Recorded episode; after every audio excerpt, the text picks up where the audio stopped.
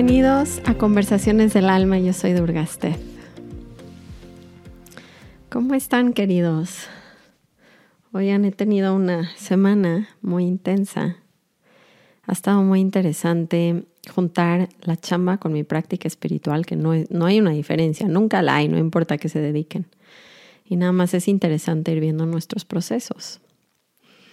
Espero que se encuentren bien. Ha sido intenso entre la masterclass y ah, están pasando muchas cosas. La verdad es que es, es todo un show vender en ese sentido. Y es curioso que lo peleamos mucho con el camino espiritual, pero de alguna manera tenemos que tener estos intercambios. Entonces, les voy a recordar que si no han visto la masterclass, todavía la pueden ver. La verdad es que fue muy bonita la masterclass. Me ayuda a mí recordármelo todo el tiempo porque yo también de vez en cuando sigo creyendo en la trampa en la que la gente está molestándome o debería de ser distinta. En especial Adrián, como siempre, o mis hijos. La vez que los hijos son un dolor grande en las expectativas de la cabeza. Em, pero bueno, también se pueden inscribir al curso de claridad, que es este curso que doy cada año y hacemos eh, la metodología de Byron Katie de las cuatro preguntas con las inversiones, que es un método que les he hablado mucho. Hoy voy a hablar de algo muy impresionante que aprendí de ella y cómo la metodología te lleva un paso más cerca a entender qué es el perdón y cómo quitar, cómo, porque me les mandé ahorita obviamente en el Instagram un cuadrito para que me dijeran de qué quieren que hable y como cuatro o cinco personas dijeron lo mismo, ¿no? Como tienen todavía resentimiento. Entonces, ¿cómo hacemos ese perdón? ¿Cómo, ¿Existe ese perdón? O sea, ¿qué quiere decir que ya perdonamos a alguien o por qué sigue habiendo resentimiento? Entonces, em, vamos a hablar de ese tema. Ya están abiertas las inscripciones al curso. Si quieren más información, se pueden meter al link de mi perfil o me pueden mandar un mensaje. Eh, si eso es lo nuevo de, de hoy o de esta semana, va a estar abierto hasta el 28 de febrero. Entonces no se tarden porque este podcast va a salir el domingo y se cierran inscripciones el martes. Entonces no lo piensen mucho si se quieren meter. Vamos a empezar con nuestras tres respiraciones. Vamos a inhalar profundo. Exhalo. De nuevo, inhalo. Exhalo. Última vez, inhalo. Y exhalo.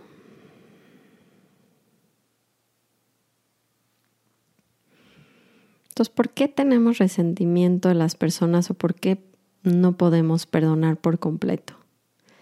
Es una gran pregunta porque además creemos que no estamos perdonando a la otra persona, pero si se dan cuenta, quien está sufriendo somos nosotros.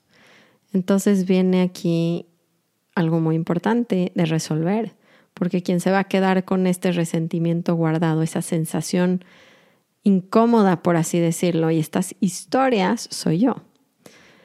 Entonces, mm, se los tengo que hacer práctico porque no solamente es una plática, yo soy muy práctica. Para los que me conocen, soy una persona que como el agua muy rápido le llega a la nariz, porque me comen mis pensamientos y la rutina de mi día es tan intensa como seguramente la de muchos de ustedes, entre el trabajo, Em, obviamente cuidar mi casa, cuidar a mis hijos, que las tareas, que todo este rollo, el podcast, todo este rollo requiere mucha energía y si no estoy clara y uso herramientas que me permitan bajar el agua de la nariz muy rápido, empiezo a sufrir mucho.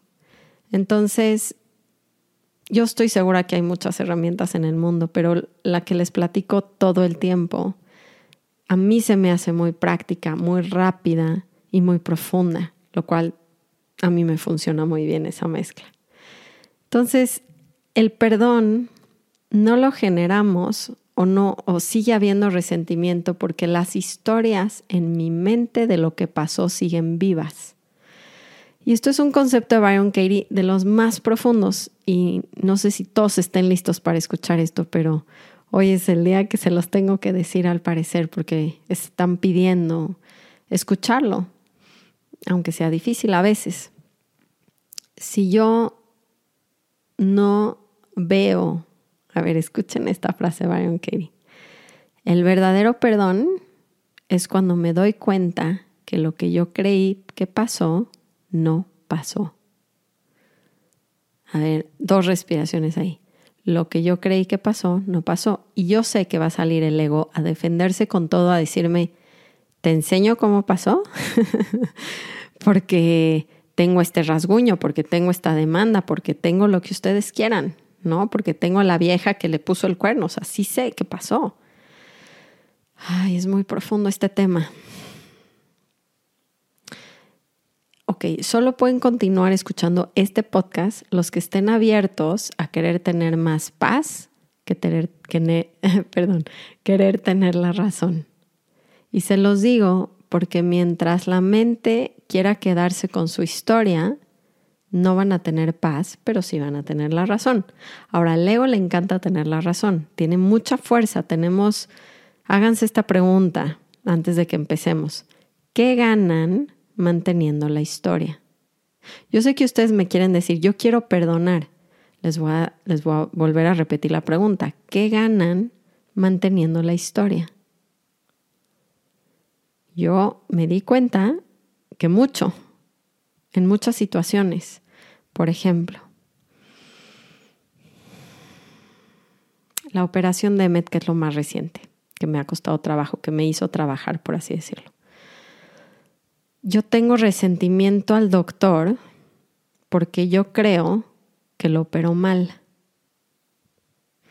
Entonces, no importa que Met esté perfecto y que todo vaya bien, yo cada cosita que me hace uh, uh, eh, eh, así ronca tantito en la noche, algo le veo, ¿saben? Algo chiquito que esté pasando, yo, mm, ahí está, ahí está, como si tenía razón.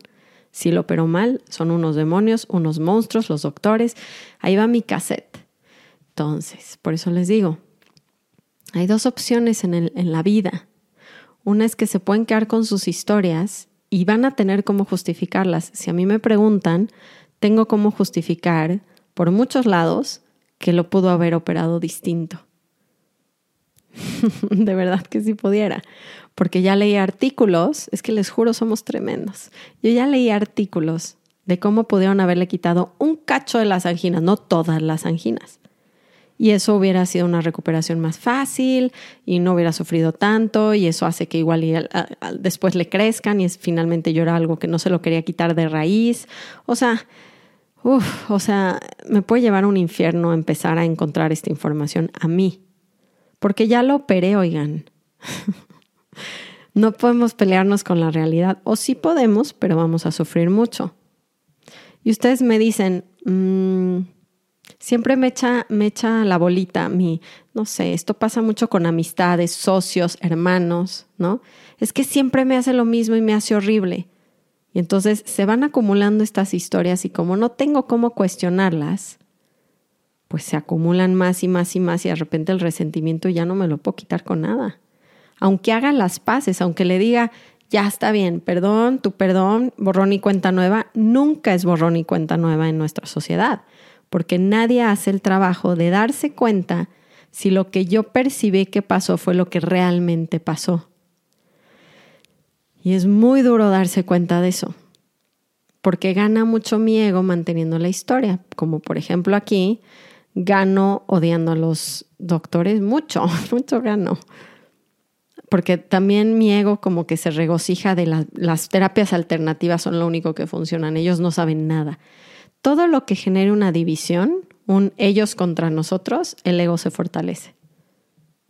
Entonces, lo que sea que le puso el cuerno con alguien más, no es que las mujeres son tremendas y siempre va a pasar eso y él siempre va a estar buscando. Todas estas historias que se sienten hasta ricas por dentro, o sea, me enojan, pero me gustan. Gano mucho, gano mucho. Hay gente que está enferma y gana mucho manteniéndose enferma porque entonces quita responsabilidades de otras cosas. Eh, hay gente que no quiere perdonar porque gano mucho si te puedo maltratar. Si tú me pusiste el cuerno y no te alcanzo a perdonar, tengo mucha justificación de cómo estarte diario maltratando porque me pusiste el cuerno. Entonces nunca se hay un borrón y cuenta nueva, nunca. Ahora les voy a contar la historia de Byron Katie porque se me hizo espectacular, pero esto sí, sí, sí es para solo los que quieran tener una mente muy abierta y un corazón con mucha paz. Entonces ella cuenta, para que me puedan entender la dimensión de las que le estoy contando. Byron Katie se llama, imagínense, una mujer se llama Byron. Decía que su mamá quería que fuera hombre, por eso le puso Byron.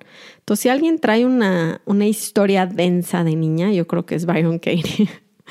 Entonces, su mamá, pues ella dice que sufría mucho su mamá y le llamaba Byron y no quería que fuera mujer y que ella tiene un recuerdo a los cuatro años que su mamá le gritó y le dijo, Byron, nunca nadie te va a amar.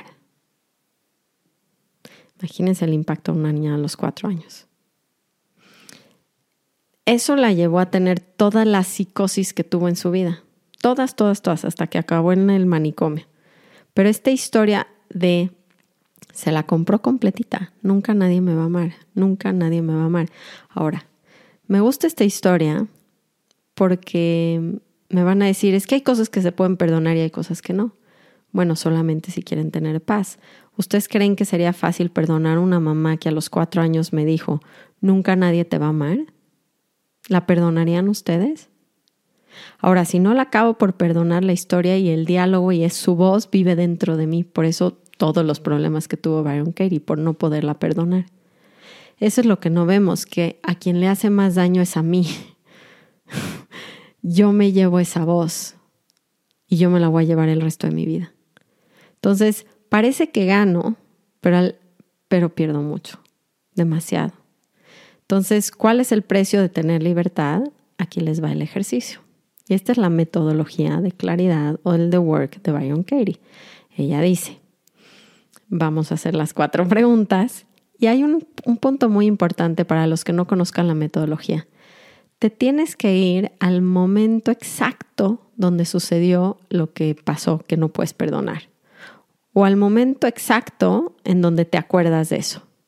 Entonces, por ejemplo, ella dice que estaba, eh, creo que, digo, esta historia la estoy tratando de completar con mi memoria, ¿ok? Pero en algún punto de su casa, pero sí es importante que recuerden dónde. Entonces yo voy a decir que fue en la cocina. Y lo que ella recuerda es que viene la mamá y cuando se mete a la escena, ya de grande ahorita, y cierra los ojos y se va a la escena de cuando tiene cuatro años y la mamá le está gritando, Byron, nunca nadie te va a amar. Eso es muy importante que quiero que hagan es, cierren ojos, vayan a la escena, vean a la persona. Y lo que ella se da cuenta con su propia metodología es que su mamá en ese momento no era su mamá. Me voy a aclarar. Su mamá en ese momento se acababa de pelear con su papá, o sea, empieza a recordar toda la escena, toda la historia, la realidad. Se acaba de pelear con su papá, está desvelada, llorando, en un estado crítico de sufrimiento. Y bajó y le escupió unas palabras, ni siquiera a su hija, ¿saben? O sea, estaba fuera de sí la señora. De hecho, nunca recordó que le dijo eso. Entonces, cuando ella la ve a su mamá y, le, y se hace ella la, la pregunta, la primera pregunta es, mi mamá no me ama. O mi mamá, mi mamá, vamos a ponerle, mi mamá me dijo que nadie me iba a amar. Vamos a ponerlo así. Mi mamá me dijo que nadie me iba a amar. Y yo les voy a decir, a Byron Katie, imagínense, se pregunta ella a ella misma, ¿es verdad? ¿Qué dirían todos ustedes? Obviamente sí, se lo dijo. La escuchó con su voz, con todo. Va la segunda pregunta. ¿Es absolutamente cierto que se lo dijo? Yo sé que van a contestar, por supuesto que sí. Vamos a, vamos a profundizar. Vamos a seguir con su historia. Su tercera pregunta es ¿cómo reaccionas cuando crees que te dijo que nunca nadie te iba a amar. Me pongo muy triste, no lo puedo creer. Me duele, me lastima, me parte, me genera miedo, no quiero vivir.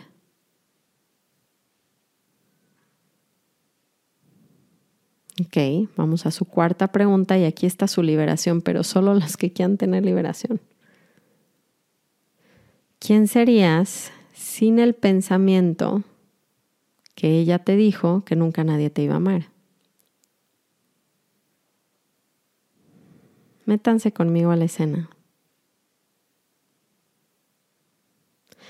Ahora voy a agregar una palabra para que se facilite el ejercicio. Ninguna mamá está de acuerdo que debería de decirle eso a una niña. Ninguna, ninguna en el mundo. Entonces vamos a agregar, la mamá de Byron Katie no debió de decirle eso. o si fuera Byron Katie trabajando ella misma, sería mi mamá no debió de decirme eso. ¿Y podrían jurarlo? Sí, porque es incorrecto. Vamos a profundizar. ¿Quién soy yo sin el pensamiento que no debería de decirme eso? Tomen una respiración, los voy a guiar en mí propiamente. Váyanse a la imagen, vean a la señora. Está destruida, está hablando balbuceadas. Díganme algo. ¿No debería, en ese estado anímico en el que está, no debería de decirle eso? Si quieren tener mucho la razón, van a seguir con, sus, con su no. Si pueden abrir su mente conmigo, vean a la mamá de verdad en esa escena. ¿Puede siquiera no decir eso? No está tan lastimada, desvelada, dañada, enojada, cansada, fatigada. ¿Lo puede no decir? Y yo veo que no puede, no tiene opción. Y ni siquiera es que se lo quiso decir, ni es que lo siente realmente, o sea, estaba en una situación en la que no pudo actuar diferente. Y dijo un... La liberación que puede venir de darme cuenta que mi mamá no lo quiso decir así, ya, se le acabó años de terapia años de quererse suicidar, años de estar probando si el siguiente esposo la iba a querer. Es que no sé si se dan cuenta el alcance que tiene el querer tener paz en, lugar de querer tener la razón. O sea, por eso es, veo la historia y veo que es distinta como me la compré, porque yo compré que mi mamá no me quiere. Pero esa no es la historia. La historia es que la agarré en uno de sus peores momentos. ¿La justifica? No no la justifica y tendrá sus consecuencias, pero les voy a decir algo. Si ya se dieron cuenta, quien se queda dañada al creerse esa historia es Byron Katie por el resto de su vida. Versus, si hace el ejercicio, ve a la mamá, le tiene compasión, se da cuenta que ni siquiera le dijo nada, o sea, no era su mamá ese personaje. Era el monstruo de mamá, no era la mamá de siempre. Entonces, si yo les digo ahorita, y es de los episodios más profundos que he hecho, pero me lo pidieron, si yo les digo, ¿fue su mamá la que le dijo? Fue la mamá de Byron Katie, su mamá cariñosa de siempre, normal, en su estado, en su centro. Ahora, si quieren sufrir, me van a decir, sí, sí fue la mamá de Byron Katie. ¿De qué me sirve otra vez? ¿Qué gano al creer esa historia? Piénsenlo. Pierdo mucho pierdo mucho. Ahora, si me fueron infiel, es lo mismo. lo he hecho el trabajo este personal con gente. Y les digo, piensen, con la condición en la que está mi marido, pérdida de propósito, frustración del trabajo, frustración en mi familia, toda su situación, ¿puede no irse a buscar a una chava para distraerse? No estoy justificando comportamientos, les estoy dando paz para el resto de sus vidas. La pregunta es si quieren tener paz o quieren seguir creyendo la historia. Entonces, cuando alguien me dice no puedo perdonar, lo guiaría por este trabajo, que es muy profundo y no lo puedo generalizar. No les puedo decir, ya, ninguna historia es real y ya. No, lo tenemos que hacer. Y lo tenemos que hacer profundo y bien para que se den cuenta si puede o no ser real. Entonces, queridos, no es fácil son preguntas, son inversiones, es una metodología seria y profunda, pero les prometo que si se meten a hacerla, les va a cambiar la vida, porque se la cambió a ella, por ejemplo. Nunca más tuvo que sufrir este trauma de nadie me quiere. pero solo si está dispuesta a ver la realidad y no la historia de su mente. No la hace la mejor mamá del mundo a la mamá de Brian Kerry, ¿no? y tendrá que trabajar sus propias cosas, pero a mí me libera. ¿Y qué es lo que les importa? ¿Mantener a la gente de monstruo o liberarse de sus penas, de sus recuerdos, de sus... No es nada más convencerme, se los juro que no. Lo he hecho muchas veces. Este trabajo como con el doctor, por ejemplo, si yo les digo lo operó mal y le tengo resentimiento, porque Emmet se le sale el agua un poquito por la nariz y porque, no sé, le cambió la voz y no sé qué. Entonces yo digo, lo operó mal, ¿es verdad? Yo puedo decir, sí, sí lo operó mal, estoy enojada. ¿Puedo saber con absoluta certeza? Pues no. ¿Quién sería yo sin ese pensamiento? Es que les juro que liberación. Pues me siento muy tranquila, agradecida, está perfecto, ya está perfecto. Estaría muy tranquila y contenta y agradecida. Ahora, faltan las inversiones, no les estoy enseñando todo el ejercicio completo, pero vale la pena que lo vivan, que se dejen vivirlo porque quien acaba dañado son ustedes cuando no perdonan, cuando no alcanzan a ver la verdadera historia. Y no siempre es como la recuerda la mente. De hecho, nunca es. Cuando están sufriendo, nunca es. Ay, Dios, qué fuerte. Les prometo guardar un poco y repasar esto porque sé que va a quedarse ahí como no, espérame, espérame. Me pueden mandar dudas, también ayuda Em, no en reclamo, pero sí en duda, para que pueda ver de qué otra manera se los puedo explicar si esto no hizo sentido. Em, espero que les sirva de algo y le den paz a sus corazones porque se lo merecen. Los abrazo mucho, los quiero. Namaste. Ram Ram. Ah, nada más. si se quieren meter a dominar la técnica, porque ya me escriben, quiero hacer una sesión contigo. Les digo algo en serio. No quieren hacer una sesión conmigo, no quieren que les dé un pescado, quieren aprender a pescar. Y eso es lo que está diseñado en mis cursos. Quiero que aprendan a pescar. Vénganse las ocho semanas, experimentenlo por ustedes mismos. Además tengo los retiros, además tengo ahorita una mentoría mucho más profunda para quien ya haya hecho el curso. Entonces hay cómo avanzar, hay cómo perfeccionar esto y la verdad es que nos va a dar una libertad tremenda. Entonces si están listos, es ahora, martes, cerramos inscripciones.